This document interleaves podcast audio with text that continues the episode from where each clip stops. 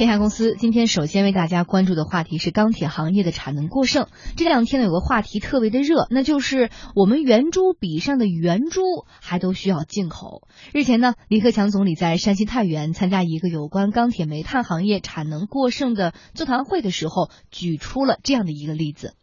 李克强总理当时在会上指出，钢铁行业在化解过剩产能同时，也要优化存量产能。去年，中国在钢铁产量严重过剩的情况下，仍然进口了一些特殊品类的高质量钢材，其中就包括用来生产圆珠笔头上的那个圆珠的模具钢，这都需要调整结构了。嗯，这番话让很多人都感到很惊讶哈。那么什么是模具钢呢？中国模具钢的水平又如何？我们一起来看一下相关的资料。根据了解，模具钢是用来制造冷冲模、模呃热锻模还有压铸模等模具的钢种。一位模具行业的人士介绍说，中国可以生产模具钢，只不过有的质量呢确实是赶不上进口的，价格也差不太多。国产的模具钢一公斤是三十多。块钱人民币，而进口的模具钢呢，一公斤至少要七十多块人民币，多的甚至能够高到两百多块钱。我的钢铁网咨询总监徐向春说，除了一些质量要求比较高的品类，大部分的模具钢中国企业是可以生产的。那模具钢呢，它分很多种，我们大部分的模具钢我们是能生产的。你比如说，我们你吹塑料瓶，塑料瓶它也需要模具，对吧？还有汽车冲压件这些模具用的钢呢，我们有一部分是能够生产的，但是可能有的质量要求更高的，我们生产不了。刀具啊，总而言之，就说是比较精细的东西，量不大的，现在是我们的短板。那这个比重呢，也许就是说有个百分之十、百分之二十的，我们是生产不了的。大陆货一般的呢，模具钢我们生产是没问题的。嗯，徐向春还表示说，生产圆珠笔头的那种模具钢呢，质量要求比较高，但同时需求量又很少，所以中国企业不愿意投入研发，因此这也成为了我们的一个技术短板。我们一起来听一下。因为以前我们钢材是短缺嘛，短缺呢就属于有点我们理解是萝卜快了不洗泥，我生产出来了大路货，那么都不愁卖，我何必去生产那些需求量很小？而且呢，对于投入技术要求很高的，我生产呢，我就觉得不划算。冶金工业经济发展研究中心副主任刘海民表示，国产模具钢和国外的差距主要在于能不能保证质量稳定。咱们这个最大的问题就是咱们这个能生产出来，但是呢，它不能保持稳定。就是你你你这一炉钢可以，你下一炉钢这不一定的。你这个钢材里边你要你要出一点问题，可能出事故啊，是吧？你比如说汽车那个紧固轮胎那个螺丝有一部分不合格，那个人家就不相信你。你比如说那个拉那个轮胎那个子午线那个钢丝，你这个钢坯里边你扎出来有一个断的就不行。它拉出非常细的丝，整个这一卷拉这个钢丝你就不能有一个断头，一个断头，你整个这一批都报废了。所以在这个质量的稳定性上，就是主要是钢的这种纯净度啊，是吧？咱们要在规范生产方面，就是跟发达国家确实还是存在着差距。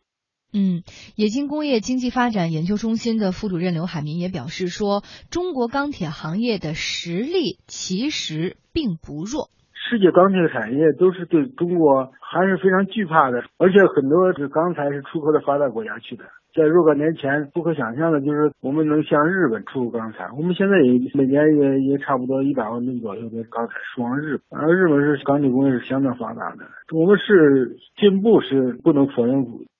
嗯，说中国生产不了圆珠笔头啊，呃，首先有一些这个听众比较震惊，但是我今天呢跟一个业内人士交流，他反倒是提供了另外一种观点。他说，你像比如粮食进口或者原油进口，因为国外有的是采用这种集约化大农场的方式，确实有的可能粮食价格比我们国内买还便宜，所以一些呃面包啊、饼干的生产企业宁肯用进口的这个小麦。大米哈也不用国国产的，但是说说这种呢，因为涉及到战略的问题，一旦发生问题，人家掐你脖子的话就出问题了。但是说你像这种商用的圆珠笔的这个这个圆珠，大家出于盈利方面考虑，如果说国内和国外生产价格又差不多，那么我们何必要去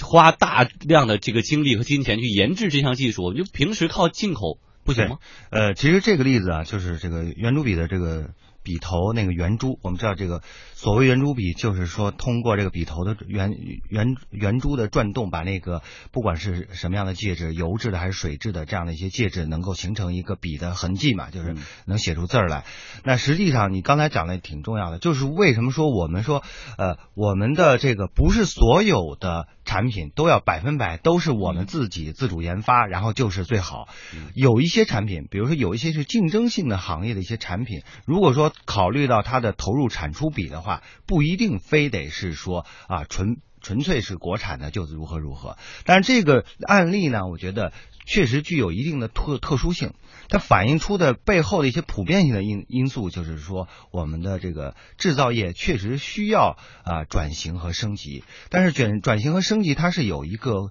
阶段性的，或者说有一个呃这个进程的。呃，日本包括很多的制造业的一些强国，它是在不仅是在一些战略的一些呃制造业的这个层面，它呃具有很强的一个实力。它在民生层面、民生产品的需求层面也是有比较强的实力。而中国呢，毕竟的发展阶段不同，可能以往更多我们是需要首先要考虑到一些啊大型的一些战略层面的一些考虑。那那实在发展到今天，我们确确实实也需要通过对于呃，更多的优化我们的需求和消费者呃和民生的这个考虑，来升级我们的制造业。所以我想，这个圆珠笔头呢，虽然它并不是说我们必须花多大的精力，一定要制造变成我们国产化，呃，但是这个命题，我觉得对于所有的制造业的业内人士和我们所有消费者来说。确确实实是值得去思考的。对，呃，因为我们看到这个事情呢，它是呃来源于这个克强总理在参加有关呃钢铁煤炭行业产能过剩的一个座谈会的时候出现。所以这样的一个大的背景，我们也能够感知，就是目前的这个中国制造，明显感觉是规模是足够的，但是规范确实是不足。这种规范不足，在某种程度上，比如说高精尖的东西不够啊，然后这个整个的这个规范性不足啊，其实会导致一些行业的乱象，所以才会产生产。能过剩这样的一种情况，就是为什么要说调节呃调这个结构呢？结构实际上这个结构就是说，我们可能以往的结构中更多的偏重于一些大型的装备制造啊，包括大型的你说钢铁行业都上规模啊，就是初级产品可能更多一些，高精尖的产品有没有呢？还是有的，但是可能我们在生活中感受到的比较少。那确确实从这个呃供给的角度来说的话，并没有生产出足够多的让我们。普通的消费者能感受到的一些好的产品，嗯，所以我想这个可能是未来这些制造业中国制造业需要去思考的一个问题。嗯，现在中国经济不断的要在提倡这个升级转型，我们也看到国家也在大力的倡导说由中国制造往中国创造方面去转，一字之差，但其实改变非常大。对，就是制造业的一个智慧化的转转型，就是我们的东西更多的不不仅仅是一个体量的多大。我们知道，呃，前两年热播的一个纪录片叫《中国重器》啊。大国重器，大国重器更多讲的是中国的制造业中的一些大型设备已经能够出口到这个昔日啊，这个我们呃遥不可及的一些发达市场国家，现在都大量的需求这样的一些中国的一些产品，动车呀、火箭啊，对，包括一些大型的装备的推土机啊、大型的一些挖掘机等等。但是呢，可能。在我们民生的角度来说，民生需求的包括圆珠笔，包括马桶盖，包括一些其他的，对，等等，还是需要有大量的需要填补这块空白的一些制造业的一些领军人物和领军企业。是我们来继续观察。其实，在呃刚刚过去的二零一五年，单就钢铁行业而言，他们其实过的是挺艰辛的哈。一个是这个钢铁的价格无底线的下滑，还有整个的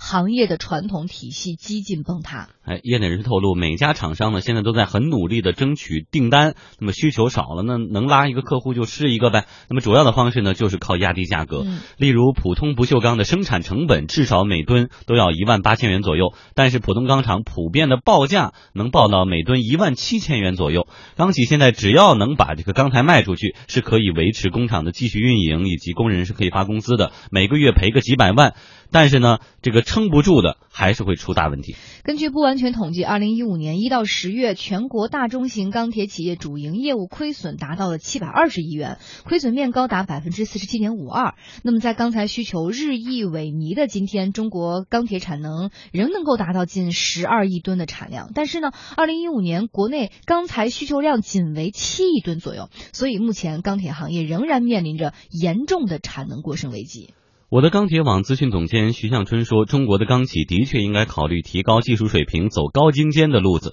这样才能在去产能的同时给自己带来利润。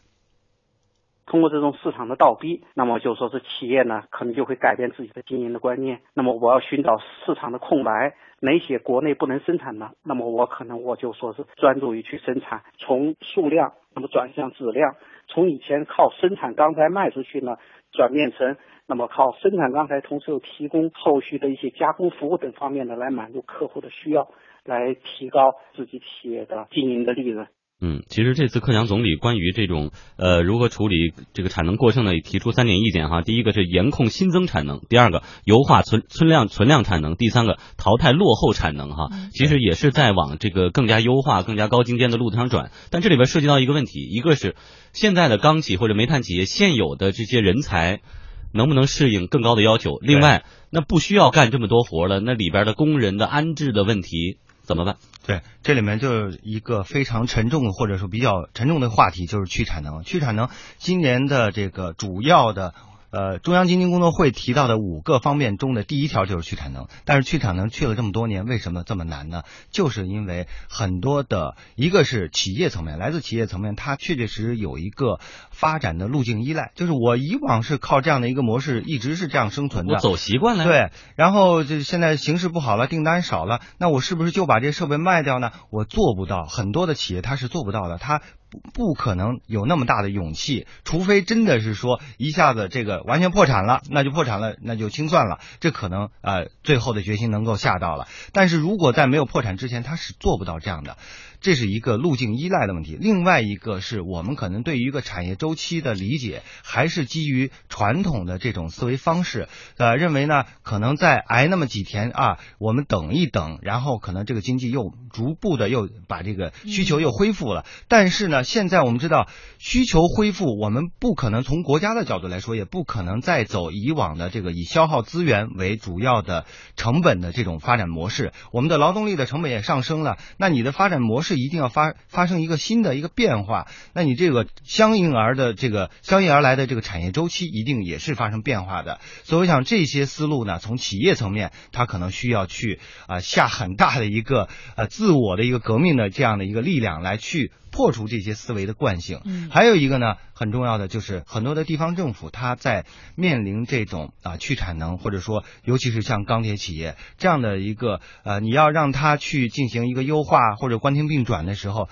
它是有很大的顾虑的，呃，尤其是牵扯到这个就业的问题。所以我觉得，呃，今年为什么说要要长痛不如短痛，或者说要。用一一定的这个成本，但是把这个成本呢降到最低，用其他的一些方式来来对冲这样的一个呃这个所谓的波动，呃，然后让这些钢铁企业也好，煤炭企业也好，一些比生存比较艰难的一些企业能够实现实现一个转能，就是说，呃，逐逐步的找到。呃，化解这些产能的，就是刚才副长讲的，这些人怎么？首先，这些人怎么安排？那这些设备、这些呃资源怎么去进一步的把它给分配化解出去？对，还有那些已经过剩的这些呃这些，比如说钢铁的产品，我们该如何去消化它？对这个呢，可能是一个是从国内的国内找一些呃消化的一些方式，因为中国的幅员辽阔，它需求层次还是不一样的。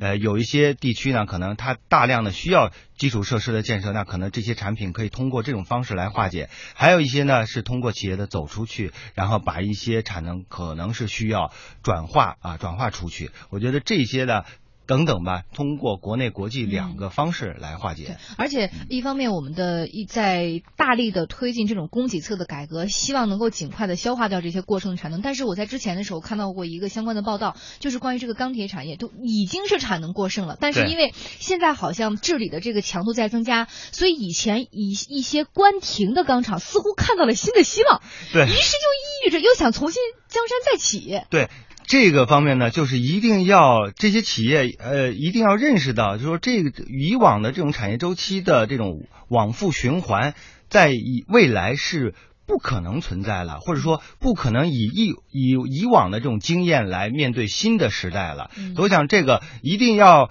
如果你要有这种侥幸心理的话，我想这个去产能也好，呃，包括你的企业是找不到未来的出路的，所以必须是下决心去做一些转变的。嗯，好，那我们现在也看到，呃呃，这个高层的一些政府哈，我们已经释放出了这种去产能提速的信号。我们也希望，呃，这种关于煤炭、钢铁老化的这种供给能够尽快的出清，让我们的经济结构尽快的有一个好的转型。好，天下公司稍后为大家带来的是公司发布会。公司发布会。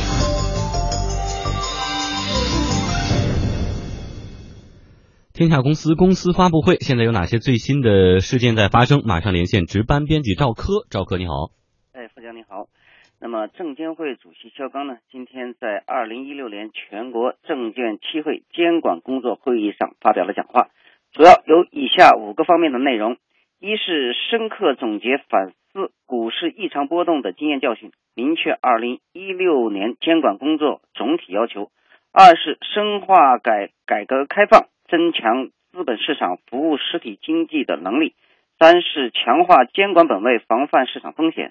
四是强化依法合规、诚信经营，切实履行应尽职责；五是加强证监会系统党的建设和干部队伍建设。肖钢表示呢，这次股市的异常波动，充分反映了我国股市不成熟、不成熟的交易者、不完备的交易制度、不完善的市场体系、不适应的监管制度等。也充分暴露了证监会监管有漏洞、监管不适应、监管不得力等问题。肖钢指出，长期以来，一些机构的领导和从业人员急功近利、唯利是图，在股市异常波动期间，有些机构不仅未能担当起稳定股市的责任，反而放任违法违规行为，影响极其恶劣。肖钢还说，今后证监会将规范杠杆融资，严格程序化交易管理。加强对举牌、私募挂牌新三板等监督，啊，进一步拓宽境内企业境外上市的融资渠道，并研究推出房地产投资信托基金。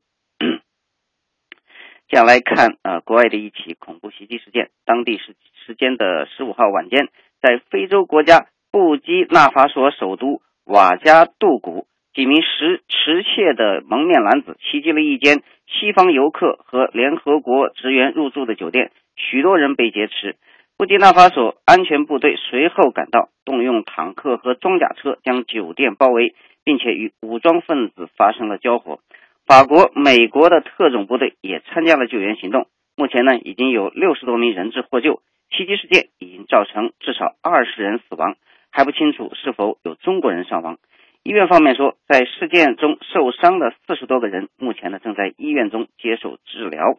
一名一家名为“圣战”的网站声称，这是基地组织的非洲分支伊斯兰马格里布马格里布基马格里布马格里基地组织制造了这起袭击事件。那么再来看，今天上午，百度官方微博发布声明称，学友并吧事件暴露了百度在贴吧商业化运营上的失职。那么，百度已经采取了积极行动来弥补相关的问题。针对学友并吧的投诉，百度已经撤换了原吧主，并且引入非盈利机构学友之家担任机构的吧主。同时呢，呃，百度贴吧已经全面停止所有病种类吧的商业合作。只对权威的公益组织开放。针对有可能存在的贴吧虚假现象，那么百度表示，贴吧将启动全民举报计划，在开开放投诉举报通道，接受吧友吧主及全网用户的监督，设立专项的团队，及时处理网民的投诉及意见反馈。最后来看啊，据国外媒体报道，去年呢，全球因为自拍而导致死亡的人数高达是二十七人啊，其中有一半都在印度。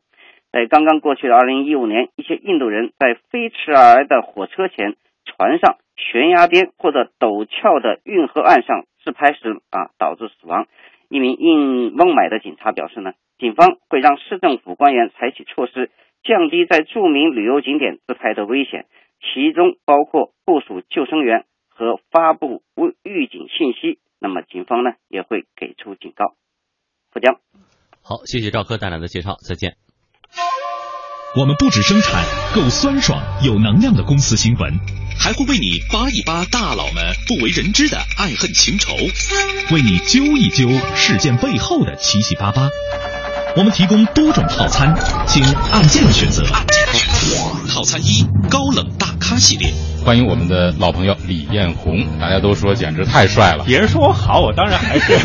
做客我们直播间的是李东升先生。做运动的、听音乐的、古典音乐、怀旧的歌曲，就是我年轻时。请教一下俞敏洪先生，最喜欢喝的是什么酒？嘉汉酒是第一，因为我家乡呃家乡酒。董明珠心中的男神是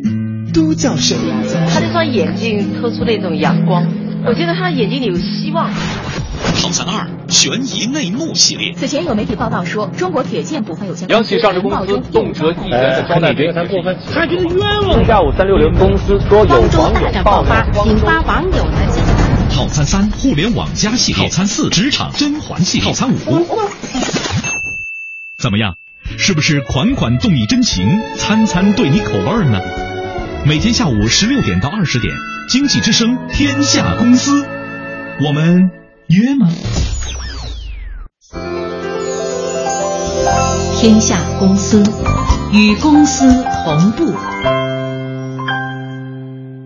好，北京时间十七点二十四分，天下公司直播继续，刷新朋友圈观点齐分享。接下来我们要再次请出我们的观察员立栋，今天为我们分享的朋友圈话题叫做“要想做好生意，得先了解心理学”。什么心理啊？用户心理用户心理学或者顾客心理学啊？呃，今天给大家分享的这篇文章呢，实际上在讲一个什么呢？是在物资匮乏的时代呢，我们知道，只要凭着你的经济学方面的一些思维方式，就可以做生意。比如说低买高卖啊，然后你通过这个供需关系的调节，就可以做到你的生意的风生水起。但是呢，现在我们是面临的是一个物资过剩的一个消费型的社会。那在这样的一个社会，那么多的竞争对手，那如果要想做好生意的话，我想可能简单的经济学的一些原理可能是不够的，还要加很多很多的心啊这个心理学的一些因素。实际上，我们的很多的一些啊大大小小的一些生意人或者老板。都在日常的生活中应用这些心理学。那我们今天呢，就简单的给大家啊提炼几条。第一条呢，就所谓的叫中间价格啊更受欢迎。呃，所谓的价格心理学呢，就是说在这个价格的设定方面，要了解消费者的心理入手。比如说，呃，你在货架上摆了三个同样或者说相似的一个商品啊，不同的厂家生产的。然后利用一个价格的区别来打造一个中间价格的产品，让它就会变成一个热销品。呃，比如说你摆一个比较贵的产品，叫所谓的极端价格，然后呢再摆一个很便宜很便宜，但是质量又不太好的这样的一个产品。第三呢是一个所谓的中间价格，实际上你真正想卖的是一个中间价格的产品。那如果说你把这三种商品同时摆放在那里之后呢？那你会发现啊，中间价格，也就是你最想卖出去的商品，它的销售是最好的，这就是所谓的中间价格更受欢迎。那第二种心理学呢，就是所谓的叫了解时间轴。呃，我们知道，普通我们分析这个商品是不是卖的好的时候，一般所谓的用一个 A、B、C 类的这样的一个分类方法，也就是 A 类热销，B 类是这个。呃，是这个滞销，C 类呢是真正的啊，呃，就是不痛不痒的，属于就是普通的一些产品。那如果说呃 A 类呢卖了一百个，B 类呢销售是五十个，C 类是三十个，我们通过这种方法呢，我们就会想当然的认为 A 类是热销的。但是呢，我们在这个过程中实际上并没有去分析数字背后蕴含的这个顾客的心理和情感。那这个心理和情感呢？不仅仅是数量来表示的，更多是通过时间轴来表示。比如说，你要看到。我们通过在 POS 机上这个，或者说你的交易的这个后台，你去看它在什么时间是成交的，那结合这种具体的数字之后，你才知道哪种商品是真正的热卖品。那第三呢，就是所谓的优化货架的这个意义，也就是说，呃，你一定是要呃。替顾客首先去给他做一个精选，如果你有了这样的一个精选之后呢，顾客在选择的时候就会毫不犹豫的。这个道理呢，实际上也是适用于我们的电商的展示。我们知道，电商你你在移动电商时代，你打开手机之后，你看到的货架也是有限的。呃，虽然产品是海量的产品，但是真正的呃你要看到的、接触到的这个商品也是有限的。所以呢，你要通过有限的这个展示空间。把最需要去展示的一些产品，通过所谓精选的方式，然后展现在这个消费者面前。那这样的一个优选货架呢，呃，通过这样的一个方式，比如说你在一个呃最显眼的位置摆上啊是这个产品，产品之后呢，你标注它是一个精选的。啊，我自己也有这样的体验，就是如果说是在看这个这个所谓的畅销书，我要关注最近一段时间的畅销书的时候，可能你直接这个电商直接给我推荐的这个精选的这个书目，我觉得我会优先去考虑的。这也就是选择了对顾客心理的一个把握。嗯，好的，谢谢立东的分享。本时段天下公司为大家关注的话题是钢铁行业的产能过剩。